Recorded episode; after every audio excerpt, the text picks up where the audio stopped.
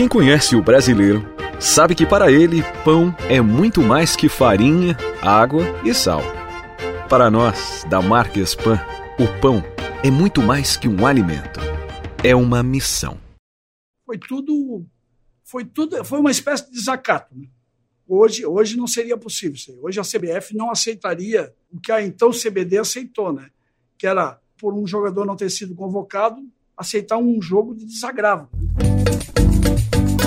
A CBF de fato não aceitaria Mário Marcos. Mas quando o Avelange disse sim, restavam poucas alternativas para acalmar a fúria do Sul. A revolta dos gaúchos começou com Everaldo. E não é a gente que está dizendo não. Essa frase está no Estadão de 21 de maio de 1972, logo após a convocação para a Mini Copa, menos de um mês antes do grande jogo da seleção brasileira contra a seleção gaúcha. Porque o gaúcho sempre costumava dizer: ninguém pisa no meu poncho. Pois ao, ao relegarem o, o Everaldo, foi pisar no poncho dos gaúchos. E colorados e gremistas, não são apenas gremistas, que era o time do Everaldo, mas os colorados também se revoltaram com aquele gesto. Mas o Internacional também foi ofendido com a ignorância de seus craques para a seleção. Os jornalistas Lazier Martins e Batista Filho estão certos. Mas reparem numa coisa: o texto do jornal diz que a revolta dos gaúchos começou com Everaldo. Isso significa que a não convocação do jogador do Grêmio deu início ao levante, mas não foi o único motivo. Bom, primeiro eu acho que se a CBF, a CBD da época, né, se ela tivesse a a tranquilidade de fazer uma análise fria do que poderia acontecer, ela não teria vindo. Verdade, Cláudio. Esse é o Cláudio Duarte, lateral direito do Inter na época. Acontece que a CBD aceitou o desafio e levou a seleção até o Beira-Rio porque não tinha escolha. Avelange cometeu uma gafe diplomática, um deslize que deixou o rei exposto. Sofreria checkmate. Eu sou o Silvio Benfica. E eu sou Kleber Grabowska. E ao longo de cinco episódios, a gente vai falar sobre o futebol dos anos 70, enquanto te explica o motivo pelo qual um estado inteiro se voltou contra a seleção brasileira em 1972. Ou melhor, os motivos, porque a gente descobriu que há mais do que se pensava nessa história. A gente vai te contar por que a CBD submeteu os heróis do TRI à hostilidade de 100 mil pessoas e como João Avelange foi convencido a aceitar um jogo que envolveu intriga, militares, uma vaia em uníssono ao hino nacional, agressões e possivelmente uma bandeira do Brasil queimada em plena ditadura militar. Um gol do Brasil quase estragou tudo. Essa produção tem o apoio da Unimed Porto Alegre, da Marquespan e da Federação Gaúcha de Futebol. Episódio 3: O Brasil vai até o Chuí. A essa altura já não é segredo para ti que nos ouve que o Everaldo era um cara e tanto. Assim como também não é segredo que os gaúchos se revoltaram quando souberam que ele não estava convocado para a minicopa. O técnico da seleção em 72 era Mário Jorge Lobo Zagallo, e naturalmente cabia a ele escolher o time que disputaria a Taça da Independência, o nome oficial da minicopa. O torneio era a ideia do general Médici, o ditador do momento. E a sugestão foi prontamente acatada por João Avelange, então presidente da CBD, que era como se chamava CBF na época. Os dois concordaram que era preciso celebrar os 150 anos da independência do Brasil. E Avelange ainda tinha um segundo motivo: estava de olho na eleição da FIFA e essa era a oportunidade perfeita. Posso lhe dizer que pensava vencer. A convocação saiu em 15 de maio de 72. E aí começou o problema que nós te contamos nos últimos dois episódios. Everaldo estava fora. E no dia 16 os jornais já estampavam: Gaúchos declaram guerra à seleção. Viva a República Rio Grandense! Esse grito aí é do filme Neto Perde Sua Alma, do diretor Tabajara Ruas, lançado em 2001 mas não foi muito diferente, não. Deixar o gauchão da Copa de fora criou um clima de revolta que estava estampado em todos os jornais de Porto Alegre e até do centro do país, embora com outro tom. Um clima de revolta que estava nas ondas das rádios e invadia a TV. Imprensa, dirigentes de Grêmio e Inter, jogadores e torcedores faziam naquele momento acusações severas à CBD, afirmando que os diretores da entidade estavam comprometidos com os clubes cariocas. E quanto à Avelange, bom, aí a guerra era aberta. Se fosse um tabuleiro de xadrez, naquele 16 de maio era possível dizer que os gaúchos já começaram atacando com a dama e o bispo. Foram para cima do rei. Nunca imaginava que esse dia poderia ocorrer. Os jornalistas começaram a ventilar a ideia de que os gaúchos não prestigiariam as semifinais da Minicopa. Dizia-se em alto e bom som que a Avelange não ganharia dinheiro nenhum em Porto Alegre nem para pagar a bola. E isso era um problema imenso para o dirigente, porque ele tinha saído por aí, mundo afora, oferecendo rios de dinheiro para trazer seleções para o Brasil e votos para ele. A eleição da FIFA seria dois anos depois e ele estava em plena campanha. Tanto que o então presidente Stanley House estava boicotando o torneio. É só olhar para ver que, por mais incrível que tenha sido, a minicopa não tem Alemanha, Itália, Inglaterra. Mas por aqui o pessoal não estava preocupado com isso. Pelo contrário, há registros em jornais de São Paulo que a gauchada estava tão incomodada que arriscava ameaçar a Velange, dizendo que era melhor ele não aparecer por estas bandas. Vocês lembram o que a gente contou sobre o jornalista Lauro Quadros lá no primeiro episódio, não é? Olha, gente, a convocação do Zagalo 24 horas depois daquele banho que demos nos uruguaios é uma vergonheira. Querem uma prova da sujeira? Everaldo foi único tricampeão desconvocado. Único. Para o Rio Grande do Sul, uma punhalada. Tal como o esquecimento de Cláudio Miro. Agora eu sei por que o Zagallo não veio ao Beira Rio no domingo. Aliás, depois dessa, nem precisa vir mais. Pois o Lauro disse isso na Rádio Guaíba e escreveu na Folha da Manhã. E isso é só uma parte de todas as ameaças que circularam aqui pelo estado. E para piorar, além dos jogos da mini Copa previstos para o Beira Rio, tinha jogo treino da seleção marcado para acontecer em Porto Alegre no dia 17 de junho. Mas calma, era contra um time alemão. Imagina o clima de festa. A essa altura, faltando menos de um mês, era mais provável o cancelamento desse jogo do que uma partida de desagravo. Tanto que o colunista Antônio Carlos Porto, da Folha da Manhã, dizia que a Avelange já podia alterar os planos. Sem falar no presidente da Federação Gaúcha de Futebol, Rubens Hofmeister. Ele estava em chamas e também não media palavras. Disse que, com a não convocação de Everaldo, cortaram a única ponta que mantinha o Estado ligado ao esporte nacional. Aliás, ele foi mais longe e sugeriu que estava fazendo um levantamento da vida de Zagallo, insinuando que ele só levava afilhados para a seleção, ignorando inclusive a participação do próprio Everaldo em 70. Mas ok. Uma talvez uma inimizade pessoal, um tratamento diferente. Enquanto isso, as ameaças de Hofmeister não surtiram efeito em Zagallo. Para o técnico, o único que se portava com dignidade e equilíbrio era justamente Everaldo. Disse que poderiam investigá-lo à vontade, que estava com a consciência tranquila, e ainda provocou o presidente da federação, sugerindo que o gaúcho não passaria incólume por uma devassa na sua própria vida. Por falar em Everaldo, ele seguia discreto. Disse que recebia aquela desconvocação com a mesma simplicidade com que recebeu a primeira convocação em 67. E o lateral esquerdo do Grêmio era um homem inteligente. Disse ao jornal Estado de São Paulo que se os convocados tivessem a mesma sorte que ele teve, ele nunca mais seria chamado. Enquanto isso, na matéria abaixo lia-se: Minas queria mais dois. Ou seja, a encrenca tinha tudo para esfriar. Mas foi aí que o barraco desabou, como diria Jorge Aragão. Avelange cometeu o erro fatal.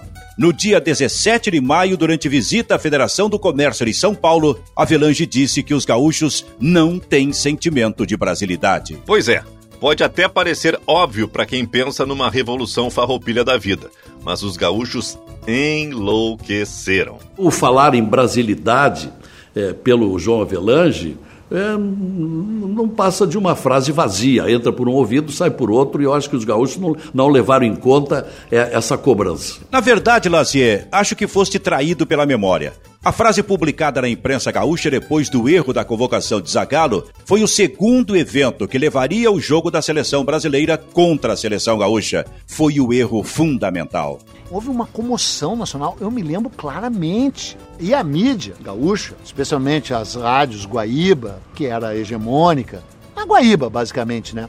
o Correio do Povo, a Zero Hora, insuflaram isso. Por exemplo, Lauro Quadros. Vai lá, ô Filmeister, e pede briga. Se precisares dos nossos braços, estamos contigo. A frase de Avelange foi como sal nas feridas dos gaúchos, né, Peninha? Que sempre se sentiram rejeitados. Era um desacato. Afinal, apesar da pecha separatista, o Rio Grande do Sul queria que João Avelange soubesse que o Brasil vai até o Chuí. Então, o Rio Grande do Sul, tradicionalmente, sempre foi prejudicado pelo centralismo rapinante da corte a corte no Rio de Janeiro, depois a corte em Brasília, o Rio Grande do Sul, a extremadura da nação, um lugar que lutou para ser brasileiro, né? O Rio Grande do Sul é brasileiro por opção, é verdade, os gaúchos dizem isso e aqueles que conhecem a história é verdade. O Rio Grande do Sul poderia ter passado para Cisplatina, poderia ter tido todo um outro jogo uh, uh, diplomático, fronteiriço diferente, poderia ter sido uh, se aliado às missões que eram espanholas, se aliado à província Cisplatina,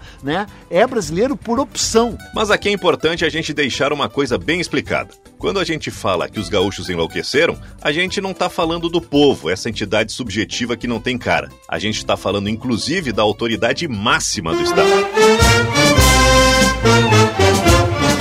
No dia 18, dia seguinte à declaração de Avelange, o governador Euclides Triquez enviou um telegrama ao presidente da CBD pedindo explicações. Peço ao ilustre presidente a gentileza de informar o exato teor das declarações prestadas na sede da Federação do Comércio de São Paulo, aqui divulgadas, atribuindo a torcedores gaúchos a falta de sentimento de brasilidade. Saudações, Euclides Triquez.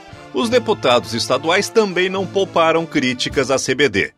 E os parlamentares de Arena e MDB, talvez em uma união ainda mais estranha que a de gremistas e colorados naqueles tempos, aprovaram o texto de outro telegrama por unanimidade.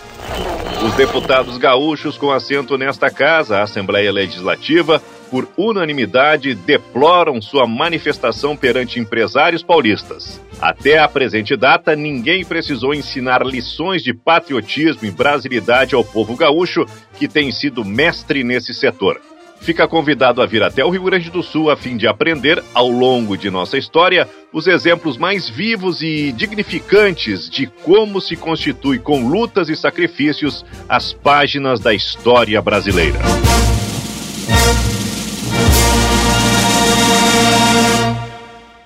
O deputado Urbano de Moraes foi ainda mais longe.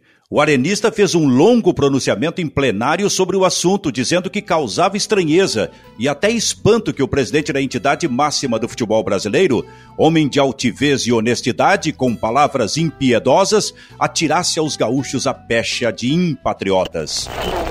Senhor presidente e senhores deputados, diante desta realidade, cabe a nós, rio-grandenses, o repúdio às degradantes palavras do presidente da CBD. O presidente da Arena, João Dentse, completou dizendo que a história do Rio Grande do Sul era a melhor resposta ao senhor Avelange. O líder da oposição não ficou para trás. O deputado Pedro Simon, do MDB, alertou para a gritante injustiça com o futebol gaúcho. E ainda o que é mais lamentável, ofende-se a dignidade da nossa gente. No final da tarde, no dia 18, já se acumulavam dezenas de pronunciamentos, listas e abaixo-assinados com mensagens de protesto. Todas deveriam ser enviadas ao presidente Médici. Uma delas, que circulava pela Rua da Praia, no centro da capital, indicava que os signatários manifestavam a mais viva repulsa face à manifestação do presidente da CBD. O prefeito, que hoje é nome de viaduto arenista Thompson Flores, lamentava o ocorrido. O vereador, que hoje é nome de largo, o MDBista Glênio Pérez, era taxativo. A Avelange demonstra não ter condições para nem mesmo dirigir uma liga esportiva do interior. E foi a partir deste dia que a imprensa gaúcha começou a chamar a Avelange de Jean-Marie, dando uma letrinha sobre brasilidade. No dia do grande jogo, a torcida gaúcha estendeu uma faixa enorme na arquibancada com um recado com destino certo. Jean-Marie, o Brasil vai até o Chuí. A verdade é que a Avelange tocou num ponto sensível dos gaúchos, né, Peninha? É, claro, tem, tem outros ingredientes, né? Porque tem essa coisa da indômito, liberdade, cavaleiro, gaúcho, central dos pampas, guerras, tem esse condimento, além do fato de se sentir historicamente prejudicado, inclusive na questão tributária, né? Que foi a origem da Revolução Farroupilha e de outras revoltas. Então daí, quando isso vira metáfora, né? E um gaúcho é nítida e claramente prejudicado, no caso Everaldo, que não foi convocado, a coisa vira uma revolução farroupilha e nesse caso fez sentido. Fez sentido. Entendeu? Porque, pô, nós sempre sendo prejudicados, agora nós vamos mostrar para vocês quem nós somos, somos mais machos e ainda por cima vamos nos separar. E é isso mesmo. Pena que não separou. Esse tipo de constrangimento não era algo que Avelange conhecia bem. Por isso, tratou logo de desmentir. João Avelange sempre foi um sujeito muito poderoso e ele, ele foi o grande protagonista do crescimento da seleção brasileira. Isso inegável, a tal ponto que ele se projetou de tamanha maneira que acabou sendo presidente da FIFA. Não é? E fez herdeiro, inclusive. Não para a FIFA, mas para a CBF ele fez. O, o, o João Avelange era um diplomata, era, era, era um diplomata, um extremamente elegante, sempre muito bem vestidos, ternos muito bem cortados, gravatas muito bonitas. Era, era uma figura internacional, né? É, era, é, era uma figura uma figura que tinha prestígio internacional. Ele conquistou votos é, com países que jamais se imaginava para se eleger presidente da FIFA. Foi presidente da FIFA. Mas dessa vez ele abandonou a diplomacia e decidiu contra-atacar. Acusou a imprensa. Fácil, não? Fui chamado para fazer uma palestra na Federação do Comércio e Indústria de São Paulo e sem bem o que disse, inclusive está gravado. Mas o colega de vocês, possivelmente um mau caráter, transmitiu uma frase que não foi dita por mim e que não representa meus sentimentos pelo Rio Grande do Sul. Só lamento que na imprensa às vezes apareçam homens desse teor.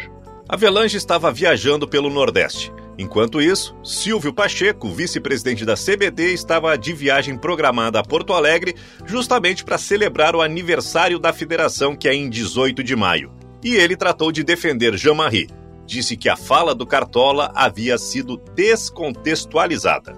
Enquanto isso, Hofmeister recebia telefonemas do interior e tinha que lidar inclusive com protestos em frente à entidade. Eu sempre transferi à imprensa tudo aquilo que eu pude fazer no sentido de ir a favor do esporte. Acontece que naquele momento a acusação de Avelange era muito grave. Seria em qualquer momento, tanto que foi repudiada por direita e esquerda. Mas naquele momento era específico. Naquele ano de 72 era ainda mais sensível, especialmente para os arenistas. No primeiro episódio, a gente te contou que 1972 foi um ano atípico e que o governo militar capitaneou uma série de ações para celebrar o Sesc Centenário da Independência. Era o tempo dos 90 milhões em ação e do milagre brasileiro. A ditadura investia em propaganda para mostrar o Brasil do futuro, por mais falso que fosse. E uma das estratégias do general Médici era o fortalecimento da identidade nacional. Era o tempo do Brasil, ame ou deixe-o. Então a gente trouxe o professor César Augusto Barcelos Guazelli, do Departamento de História da URGS, para explicar melhor o quão sensível era essa questão naquele tempo tinha uma coisa que era desejada pela, pela ditadura militar, que era uma identidade nacional forte. E aqui eu entro numa outra coisa, quer dizer, nós somos portadores de muitas identidades. Né? Nós temos uma identidade nacional, a gente tem uma identidade latino-americana, que a gente só vai observar quando não está, quando a gente está na Europa e é maltratado pelos europeus, a gente se sente latino-americano, antes de se sentir brasileiro, a gente vê que nós temos é, parceiros nessa, nesses maus tratos. Uh, nós temos uma identidade uh, no trabalho, né? eu sou um funcionário público, uh, nós temos uma identidade clubística, eu sou colorado, tenho que é gremista, e nós temos uma identidade regional, e a identidade regional no Rio Grande do Sul ela é muito forte, porque ela foi propositadamente construída para isso. Quer dizer, isso é um projeto do, ainda do Júlio de Castilhos e que o governo Borges Medeiros leva adiante. E aí se cria né, algo que não tem na, nem, na Argentina, nem no Uruguai, é essa identidade do gaúcho. Por que, que nós somos chamados de gaúcho? Por que, que um imigrante italiano é chamado de gaúcho? Por que, que alguém é, que, enfim, que tra trabalha na agricultura é, e é estrangeiro é chamado de gaúcho? É, gaúcho no Uruguai e na Argentina, quer dizer, é aquele que está no campo. Então o gaúcho é aquele do campo. Aqui não, aqui foi generalizado isso. E isso é proposital. Isso é uma coisa que foi construída, foi feita. E há exemplos práticos para além do folclore, né, professor? A primeira gravadora de discos no Brasil é em Porto Alegre. Uma gravadora que, de um sujeito que se chamava Savério Leonetti. Essa gravadora, que produzia gramofones, chamava-se Casa A Elétrica. O lado A era, era um tango. Vieram da Argentina e gravaram um tango aqui. O lado B era um daqueles trabalhadores, um descendente italiano, tocando um shot, né? tocando uma gaita, tocando um shot. Então, essas coisas elas, não, elas, elas fazem sentido. Então, essas coisas todas dão fundamento a uma identidade regional que estava sendo negada pela, pela, pela ditadura. Então, de essa pretensa, esse pretenso milagre econômico como pano de fundo para a felicidade que se encontra nos estádios e na congregação popular. Então, este foi um movimento que talvez subjetivamente tenha mexido também com o povo gaúcho que se sentiu ofendido com o alojamento do único representante do Rio Grande do Sul. Pegando carona no raciocínio do Batista Filho, é como se as duas identidades, a do brasileiro e a do gaúcho, de repente não pudessem coexistir. E o fato de o presidente ser gaúcho não mudava muito. Isso segundo conta o professor Guazelli. E mesmo que ele se apresentasse como muito gaúcho, ele, ele ganhou um cavalo numa exposição ele ganhou um cavalo, ele montou no cavalo, deu uma volta, sabe? Deu uma volta galopando. Ele, ele, então ele se dizia, no discurso de posse dele, ele disse que ele era que ele era militar, mas que ele era cavaleiro e que ele era um homem da fronteira. Eu sou um homem do campo e sou um homem da fronteira. Mas nunca houve uma valorização da identidade do Rio Grande do Sul. Aliás, o Getúlio fez a mesma coisa. O Getúlio, que, o Getúlio queimou as bandeiras estaduais. Tá? Então, uh, criar uma, uma, uma, uma identidade nacional é difícil. Ela é difícil. Tá? Mas, de qualquer maneira, essa nossa identidade regional é muito forte. E aí, e aí a crise essa do Everaldo desencadeou um problema. Porque o Rio Grande do Sul, devido à grande quantidade de imigrantes que vieram para cá, ele se diz né, que é um estado diferenciado do restante do país. É um estado à parte, é um estado peculiar, estado à parte. Tudo aqui é diferente. É a nossa cultura, é os nossos traços, é as nossas coisas. Eles são brasileiros, nós somos gaúchos. E isso aí vai entrar nesse aspecto. Quando o jogador Everaldo não é convocado, aí deixa de ser uma questão étnica para ser uma coisa do Rio Grande do Sul. Não foi o Everaldo, foi o Rio Grande do Sul. O historiador Eusébio Assunção pontua a questão étnica, porque um Estado majoritariamente branco sair em defesa de um homem negro não é sinônimo, segundo ele, de democracia racial. Também não significa que não há racismo. Muito pelo contrário. A questão é que aqui, neste caso, a identidade do gaúcho falou mais alto o gaúcho se sentiu ofendido. Os nossos brios estão feridos. Pois é, professor. Uma situação que já estava sensível foi agravada. Nós nos sentimos atingidos por isso aí. Não foi o Everaldo, fomos, fomos nós. Foi o Rio Grande do Sul. A imprensa tomou partido, todo mundo tomou partido naquele episódio. Sob pressão, Avelange continuava dizendo que a gravação provaria a inocência que tudo estava registrado e que as palavras do dirigente haviam sido distorcidas. Aí foi que o barraco desabou pela segunda vez. Aí foi que o barraco desabou. E haja Jorge Aragão para cantar. A radiodifusora de Porto Alegre entrou em contato com uma emissora paulista e divulgou a gravação. Nela, ouve-se Avelange dizer: Agora, não ir à taça não vão me fazer nada, e apenas eles, os gaúchos, vão dar uma demonstração à nação que não tem sentimento de brasilidade para um evento que deve tocar a todos. Os gaúchos ouviram, e assim acrescentaram o adjetivo mentiroso à já imensa lista de elogios que dedicavam a Jean-Marie. A gravação foi ouvida também pelo governador Triquês. E para o azar de Avelange, ele ouviu antes de ler o telegrama em que o dirigente se dizia injustiçado e vítima de uma calúnia. Aqueles que me conhecem sabem que eu seria incapaz de cometer a grosseria que me foi atribuída. E ele não parava por aí. Como bom autoritário que era, queria que o aparato do Estado tomasse providências com relação ao jornalista. Solicito suas providências e determinações para que órgão competente do governo federal averigue o autor dessa nota e proceda de acordo com a lei de imprensa. Só um parêntese aqui. A lei de imprensa é um dispositivo de 1967 que previa, entre outras coisas, uma série de punições severas a jornalistas. Mas isso não assustou os cronistas gaúchos. Houve inclusive quem lançasse a ideia de que o público não deveria comparecer ao Beira-Rio nos jogos da Minicopa. E assim, a investida começou a aumentar de todos os lados: peões, bispo, a torre, cavalo. O vereador José Vecchio de Porto Alegre apresentou um anteprojeto de lei considerando o brasileiro Jean-Marie, presidente da CBD, persona non grata. O texto seria enviado para apreciação na Câmara e, caso fosse aprovado, Avelange ficaria impedido de participar de qualquer ato oficial no Estado. O projeto não foi adiante, é lógico, mas naquele dia 23 de maio ninguém sabia disso. O chargista São Paulo, no vespertino Folha da Tarde da Caldas Júnior, desenhou a ameaça mostrava o presidente Médici sentado a uma mesa e o presidente da Federação Gaúcha de Futebol dizendo-lhe ao ouvido: Viu, presidente? O Avelange anda dizendo por aí que nós gaúchos somos maus patriotas.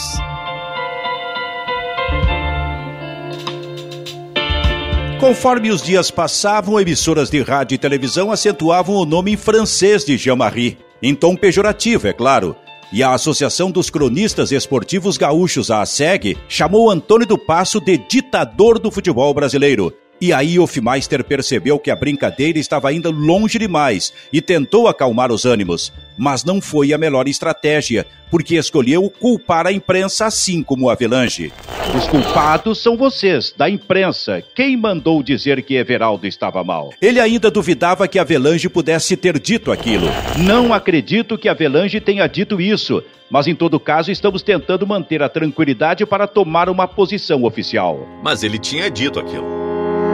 Quem não estava nada contente era Médici. Afinal, a minicopa era a ideia dele e a celebração era fundamental para as comemorações do Sesc Centenário. Nada poderia atrapalhar isso. Por outro lado, ele era gaúcho, então também era uma situação constrangedora, como bem exibiu a charge de São Paulo. Mas como a minicopa estava em jogo com o perdão do trocadilho, ele ficou do lado de Avelange e disse que não gostou da intromissão do governador Euclides Triquês no que chamou de desentendimento entre a Federação Gaúcha de Futebol e a CBD. Segundo auxiliares do ditador informaram aos jornais, a discussão não deveria ter extrapolado o âmbito das duas entidades esportivas para o terreno político, como se a política não fosse centro da competição. De todo modo, pressionado por torcedores, jornalistas e dirigentes, Rubens Hofmeister deu um ultimato à Avelanche. Ou a CBD aceita a realização de um jogo entre os selecionados do Brasil e do Rio Grande do Sul no estádio Beira Rio em 17 de junho para lavar a alma do gaúcho, ou estão canceladas as semifinais da Minicopa já programadas para Porto Alegre. Cheque. É, assim, o pai era uma pessoa. Acho que ele tinha mais cara de brabo do que, do que qualquer outra coisa. É óbvio que ele tinha as convicções dele e, e, e, discutia, às vezes falava veementemente, mas não era briga, era um, um, mas era, sempre foi um cara, um pai amigo e participativo, porém, sempre viveu o futebol. Né?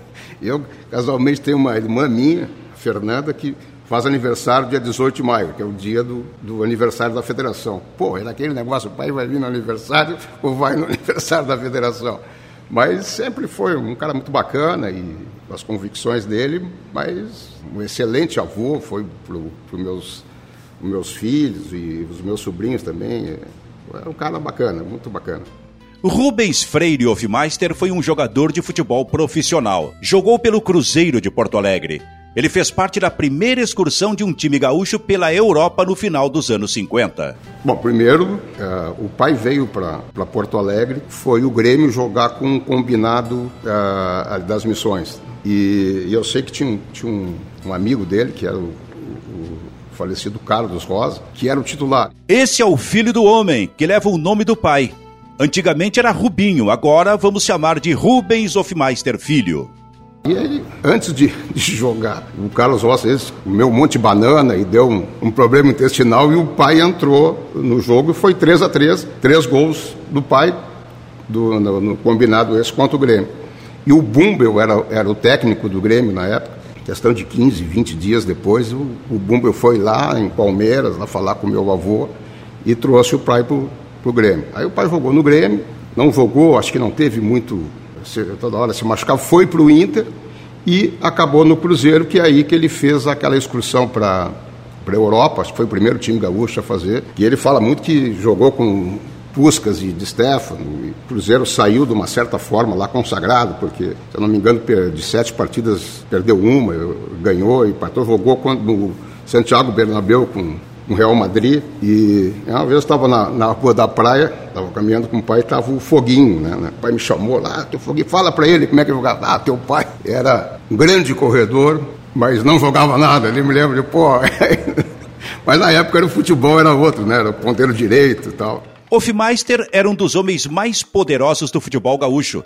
Comandou a Federação Gaúcha por muitos anos e até se arriscou na política, embora não tenha tido sucesso. Lá no ano da graça de 1978, o, então presidente da Federação Gaúcha de Futebol, Rubens Hofmeister, se candidatou a deputado federal e não foi eleito. Não só não foi eleito, como fez uma votação muito muito aquém do que, do que se esperava. Mesmo não se elegendo deputado, continuou exercendo o poder. Mas não podemos negar que ele é lembrado mesmo é pelo temperamento explosivo. Os cariocas certamente devem lembrar dele por causa da briga com Márcio Braga.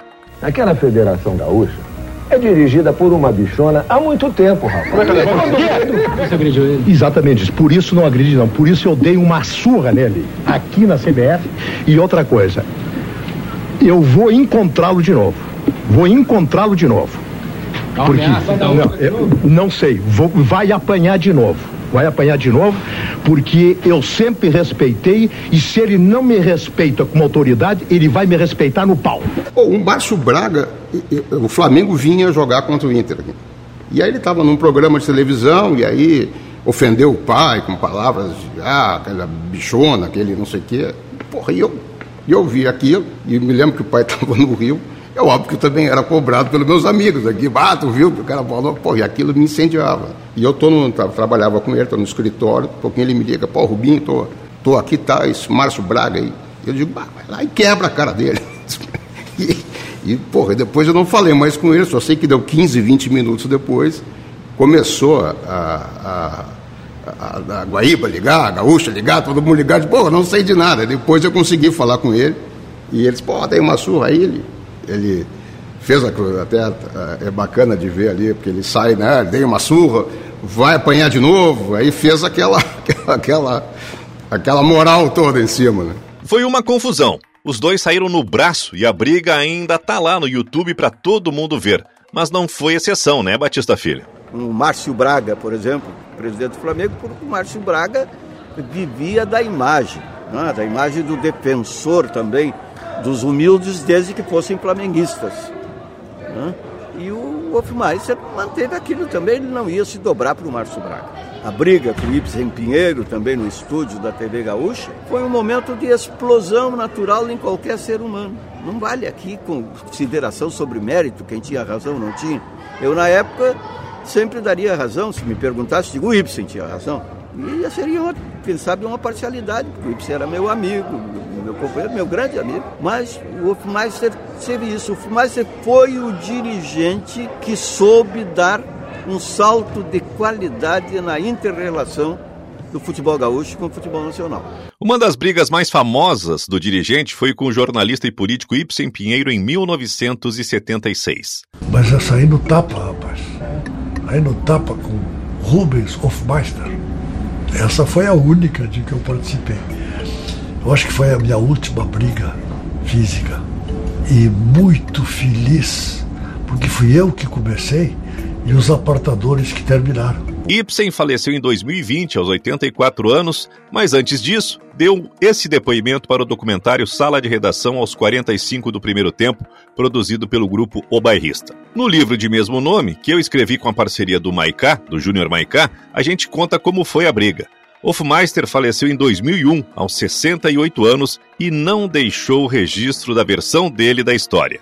Mas o que aconteceu foi o seguinte: Durante uma edição do programa Sala de Redação da Rádio Gaúcha, os participantes estavam fazendo comentários sobre a gestão da federação. Ibsen foi bastante duro com Hofmeister, pois quando o programa terminou, lá estava Rubens Hofmeister do lado de fora do estúdio, esperando por Ibsen. Me chegou lá e me ofendeu e eu me senti ofendido. Eu não quero reproduzir o, o clima, né? Mas eu me senti ofendido e depois parti para um revide físico. E aí eu dei o um soco e apartado. Mas eu me lembro que mais do que a briga foi a repercussão, porque pelos jornais eu dei uma surra no Hofmeister. Ibsen espanca Hofmeister. Hofmeister leva a surra de jornalista. Jornalista enquadra arbitrário com o supapo. Essas eram as coberturas, né? No dia seguinte, da Zero Hora, da Folha da Manhã, da Folha da Tarde, Correio do Povo. Ainda tinha diário de notícias, eu acho, sei lá. Aí o Hofmeister ficou tão chateado com aquilo que me desafiou para um duelo. Para um duelo e escolheu o local. Vamos fazer um duelo no Largo dos Medeiros. E eu disse, bom, aí a, a Folha me entrevistou, Folha da Manhã. E eu disse, olha, eu sou desafiado, eu teria a prerrogativa de escolher o local e as armas.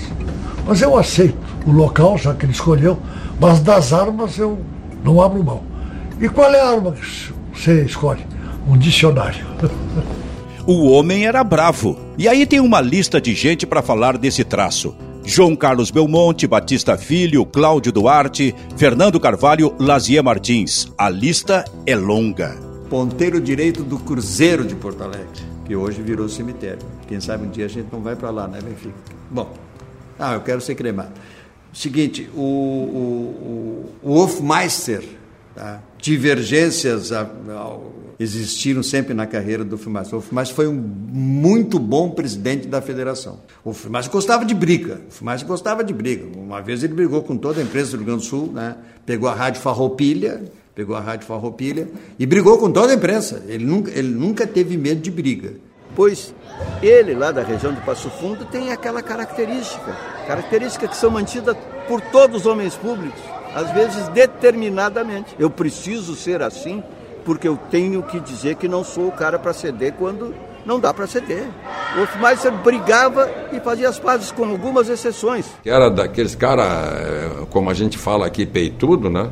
Peitudo, corajoso, batia de frente. Olha, eu me dava muito bem com o Rubens, me dava muito bem com ele.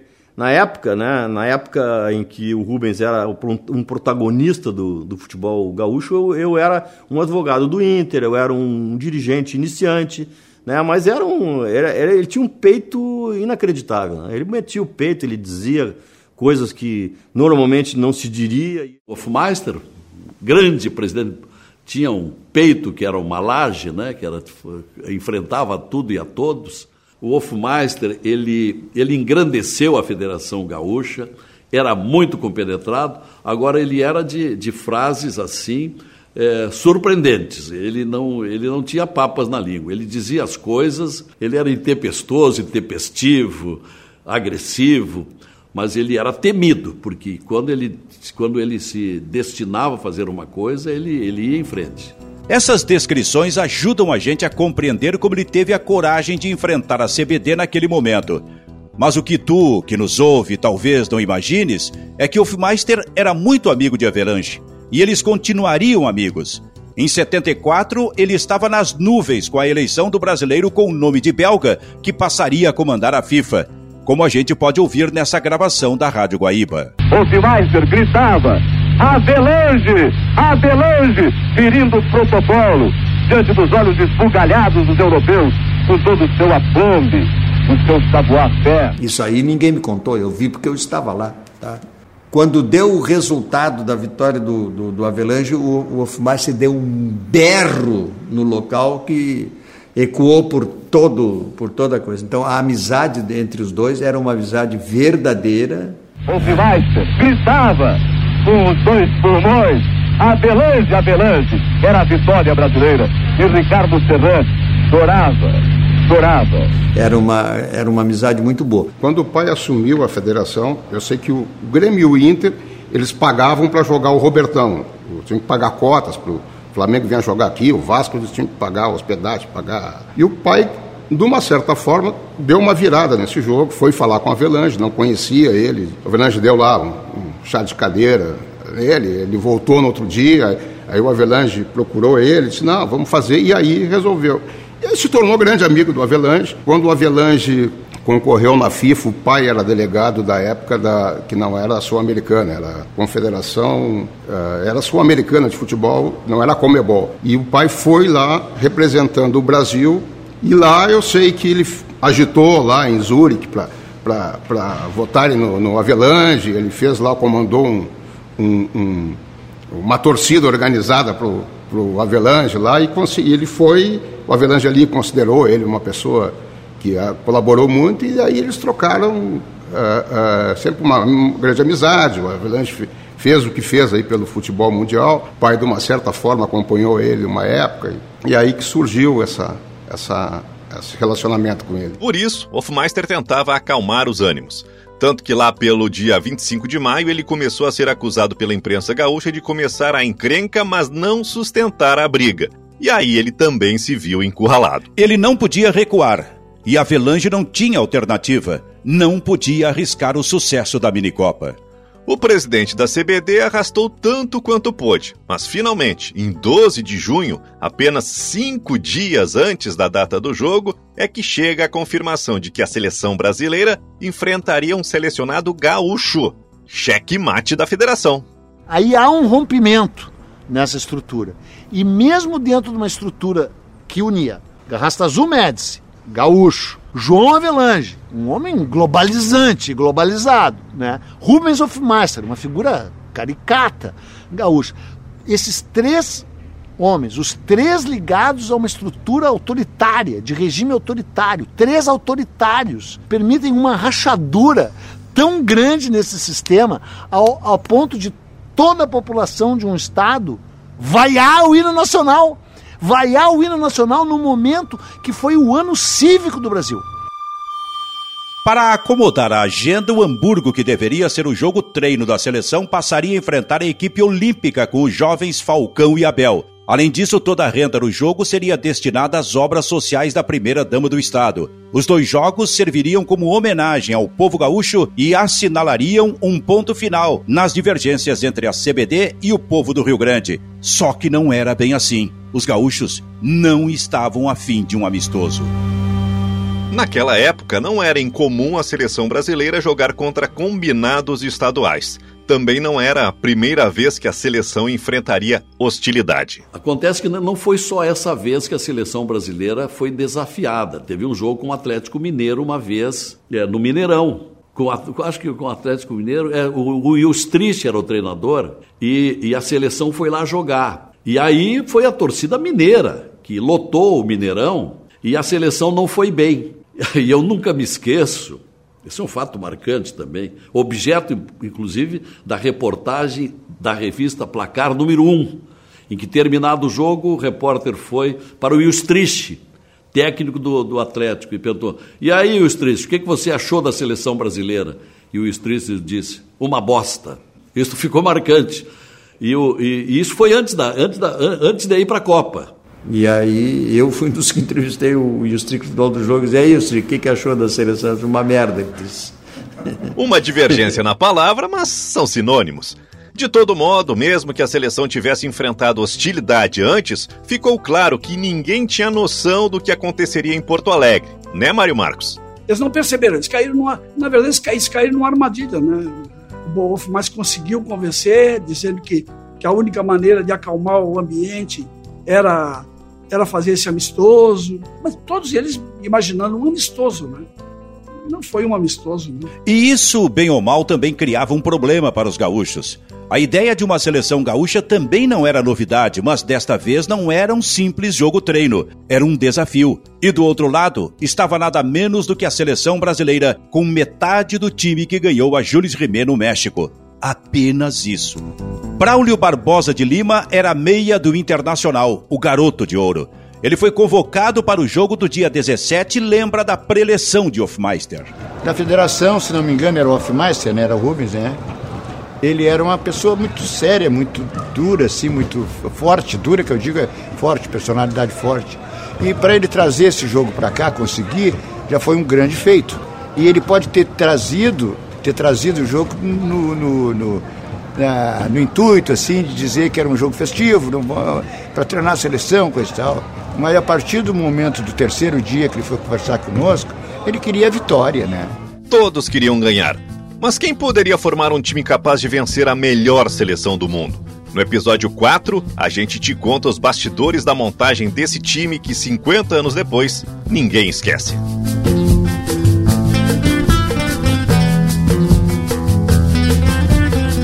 Gol do Brasil quase estragou tudo é uma produção da Toda Voz e tem o apoio da Unimed Porto Alegre, da Marquespan e da Federação Gaúcha de Futebol. As vozes de Avelange e Hofmeister, assim como o registro da eleição da FIFA em 1974, pertencem ao arquivo da Rádio Guaíba, que autorizou a utilização do material no nosso podcast.